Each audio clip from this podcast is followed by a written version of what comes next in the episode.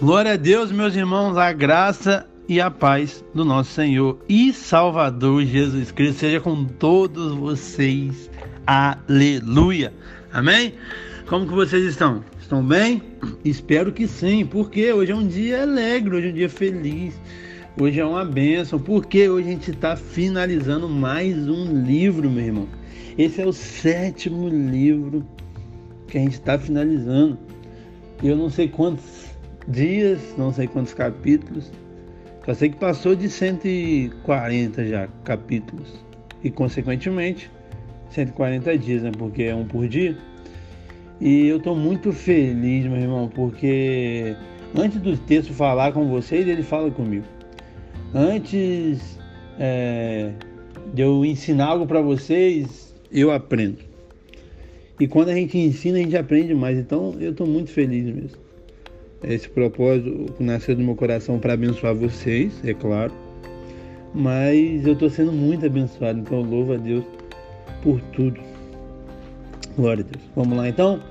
1 Coríntios capítulo 16, o último capítulo dessa primeira dessa primeira carta, que não é a primeira, é a segunda, né, como eu já expliquei para vocês na introdução, mas dessa carta que está intitulado como 1 Coríntios. Capítulo 16 tem 24 versículos muito rico, como sempre, mas é um pouco mais sucinto, a gente deve expor ele um pouco mais rápido, tá bom? Não tem muitos detalhes, não. Amém? Glória a Deus. Então vamos lá. Do capítulo do versículo 1 ao versículo 4, Paulo vai falar sobre uma coleta para os necessitados da Judéia, de Jerusalém. Amém? Então ele pede oferta para os irmãos. Então, antes da gente ler aqui, a gente vê que Paulo tinha compromisso com a ação social. Ele tinha amor, ele se preocupava com os irmãos. Ele, esse problema que estava acontecendo em Jerusalém, o que, que aconteceu? Na região ali da Judéia, onde estava Jerusalém, tinha sofrido um grande período de fome. Lá em Atos 11, 27 e 28, a gente vê é, isso na exposição, né? a gente fez a exposição de Atos que o profeta Ágapo profetizou que isso acontecer. E com isso, esse período de crise empobreceu muitas pessoas. Então, Paulo é, se colocou à disposição, motivou a igreja para eles contribuir e ajudar. Amém? Vamos ler então. Está escrito assim, verso 1. Quanto à coleta para os santos, fazei-vos também como eu ordenei a igreja da Galácia. Ele tinha ordenado a igreja da Galácia e agora para a igreja de Corinto. No primeiro dia da semana, que era o culto, domingo, domingão, culto, cada um de vós ponha, agora presta atenção, ponha de parte em casa conforme a sua prosperidade, vá juntando, para que não faça coletas quando eu for. E quando tiver chegado, enviarei cartas para levar as vossas dádivas a Jerusalém, aqueles que aprovarem se vier, eu também vá, eles irão comigo. Então, Paulo nos ensina aqui princípios básicos para contribuição. E aqui eu separei sete. O primeiro, o cristão, meu irmão, deve doar para as pessoas que não fazem parte da sua igreja. Porque todo mundo é igreja de Cristo, é uma igreja só. E aqui a gente pode trazendo para o nosso contexto da Lagoinha, né? Talvez você é de uma igreja é, da cidade do sul, uma igreja lá do Acre, que você conhece o pastor, conhece os irmãos, está precisando, se você puder, ajude. Da Lagoinha. Mas de, de outra denominação também, todo mundo é irmão em Cristo. Se você puder, ajuda. Isso a gente deixa, é, Paulo deixa claro isso. É, outro ponto, divulgar as necessidades, meu irmão é, a gente tem que divulgar na igreja, com os irmãos, porque se não divulgar, a gente não sabe. Claro que o Espírito Santo que Deus pode revelar para a gente, pode, mas é bom de divulgar para a gente saber. Paulo deixa claro aqui que doar é um ato de adoração, ofertar, dizimar é um ato de adoração. Você já sabe disso. Paulo aqui incentiva a contribuição sistemática é, sempre, sempre contribuir, contribuir, contribuir, contribuir. Aqui, Paulo é, fala para a gente contribuir sistematicamente, então sempre fala para a gente contribuir proporcionalmente. E o que, que significa contribuir sempre e proporção? Você pode dar o nome que você quiser, mas o dízimo se encaixa aqui muito bem. Claro que o dízimo é para a igreja que você congrega, né? A oferta, a doação é para outra igreja, pessoas, missionários e assim vai. Mas esse princípio que Paulo traz aqui é o do dízimo, que é o que? Contribuir sempre dentro da proporção. Cada um tem uma proporção do seu salário, da sua realidade de vida. Mas sempre nós temos que contribuir, nem uma vez ou outra, uma necessidade ou outra, porque as necessidades sempre vão acontecer. Mas é importante, né? A gente dizimar na nossa igreja, a gente ofertar na nossa igreja e na vida das pessoas e é, em outras igrejas. Mas o princípio, só para deixar claro, dízimo sempre na sua igreja. E a oferta é aonde você quiser, seja em igreja, sua ou dos outros, ou seja em pessoas.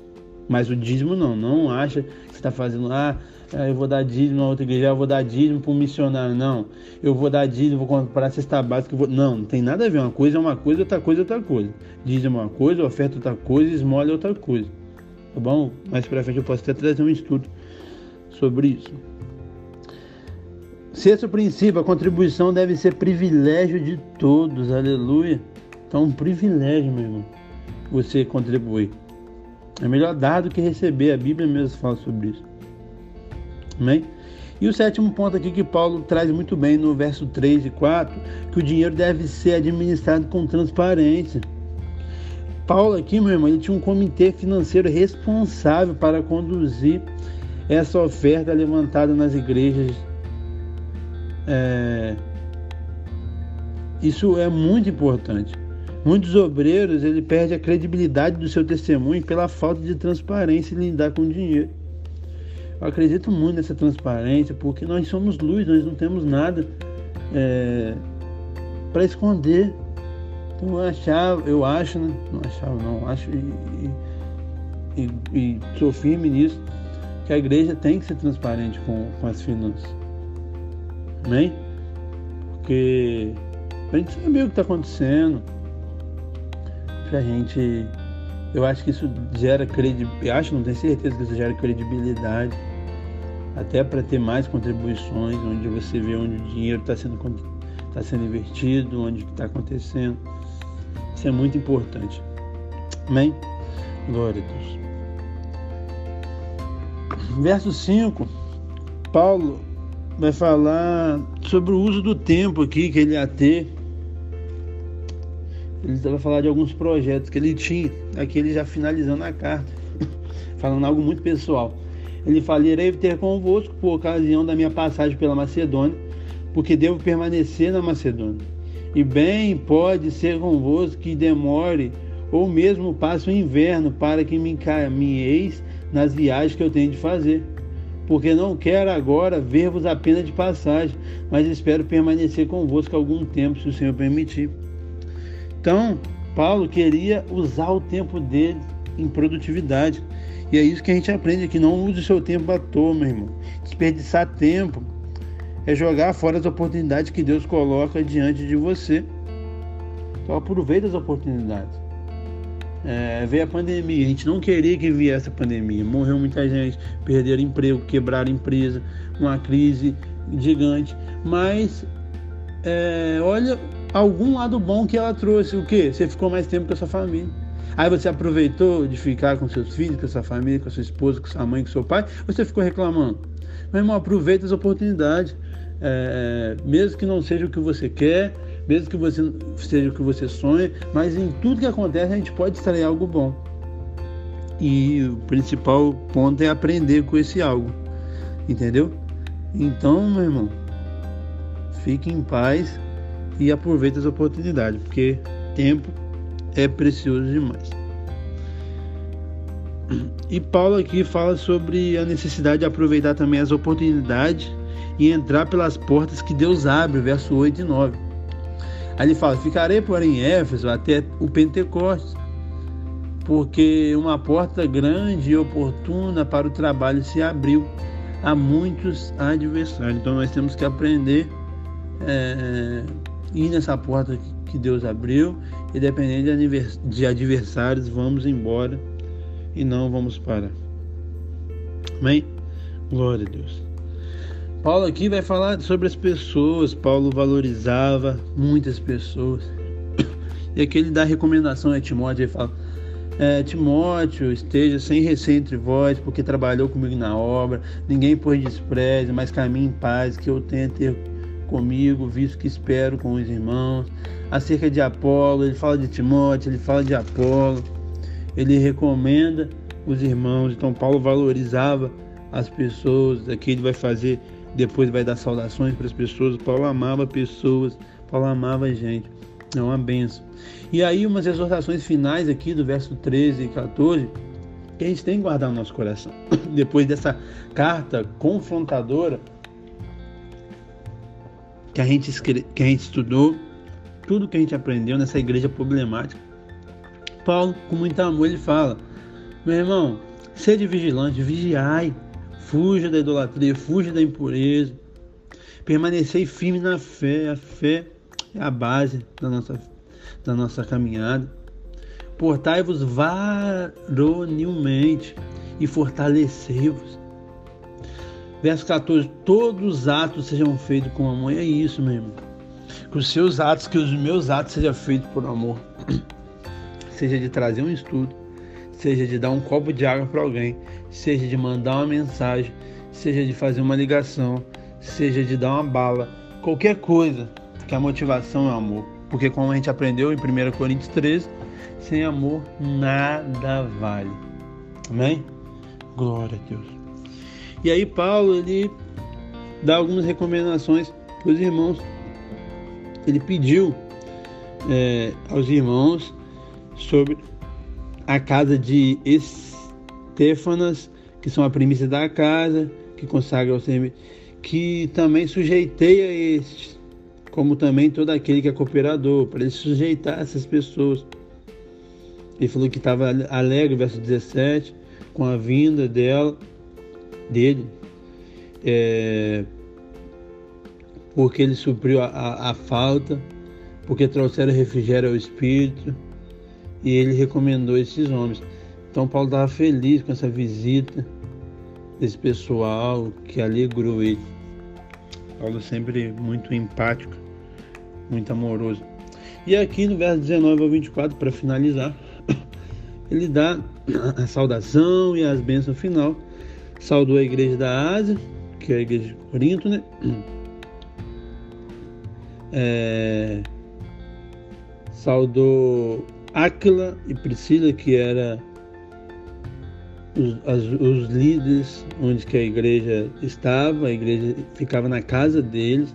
Então a gente entende aqui um princípio que primeiro, por causa da perseguição, por causa que era proibido de ser cristão, a igreja era na casa. Por isso que eu gosto muito do, do, do GC, das células, de casa em casa acho muito importante, porque é um princípio bíblico, é um princípio de comunhão, é muito bom. As maiorias da igreja é, é, nascem ou devem nascer de uma casa, de um GC, entendeu? Não, não se cria igreja, não se abre, a igreja nasce, aleluia. Então ele saudou ali com o oráculo santo, que era cumprimento deles da época, um beijo no rosto, um abraço fala no verso 21 que ele mesmo escreveu de próprio punho. E, e no 22 ele é muito enfático. Se alguém não ama o Senhor, que seja anátema, seja amaldiçoado. Maranata, Maranata, que o Senhor venha logo. Maranata, ora vem, Senhor Jesus. Verso 23: A graça do Senhor Jesus seja convosco, o amor seja com todos vós. Amém? Glória a Deus. Que essa carta, meu irmão, possa mesmo mudar a vida de vocês. Vocês possam entender tudo que a gente aprendeu. Uma igreja problemática. Essa igreja foi a igreja que mais deu trabalho para Paulo. Ele vai ter que escrever outra carta. É, a gente vai estudar, né? É, deu muito trabalho. A igreja que, que, que tinha uma condição boa, que era numa cidade boa, mas ela tinha todos os dons espirituais, mas não tinha amor e aí não adianta nada. Era uma igreja que tinha divisões, tinha partidarismo, tinha muita coisa errada e Paulo veio tratar isso, mas no final ele acaba com amor e pede para eles continuar, para eles não parar, para eles avançar. Amém? Que mais esse livro possa ter te abençoado e vamos junto conosco para o próximo livro de 2 Coríntios. Assim, se Deus permitir, até Apocalipse. Tchau, tchau. Deus te abençoe. Se essa exposição te abençoou, por favor, compartilhe para mais pessoas ser abençoadas. Tchau, tchau.